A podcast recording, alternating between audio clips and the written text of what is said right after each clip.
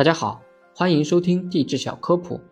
这一讲我们讲远古宙时期的埃迪卡拉纪。该时期最重要的是潘诺西亚大陆的形成和分裂。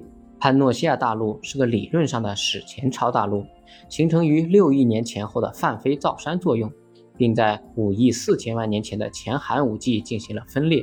潘诺西亚大陆的大部分位于极区之内，而证据显示这个时代有大面积的冰河覆盖。远大于地质时代的任何时期。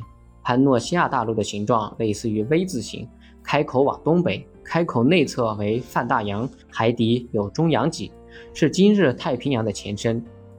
这个大陆的存在时间很短，组合潘诺西亚大陆的各大陆是以错动方式聚合在一起的。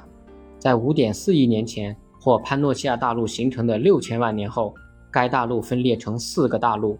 劳伦大陆、波罗的大陆、西伯利亚大陆和冈瓦纳大陆，在埃迪卡拉纪时期出现了最早的动物，最古老的动物遗迹可追溯至十亿年前，但是最古老的动物化石出现于约六亿年前的埃迪卡拉纪。埃迪卡拉动物群因为发现于南澳的埃迪卡拉山而得名。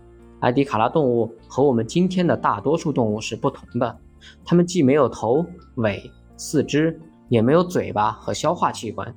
因此，它们大概只能从水中摄取养分。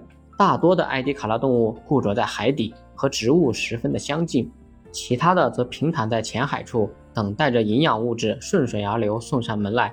埃迪卡拉动物化石出土越多，反而越没有规律。有几种化石比较像后来动物的先驱。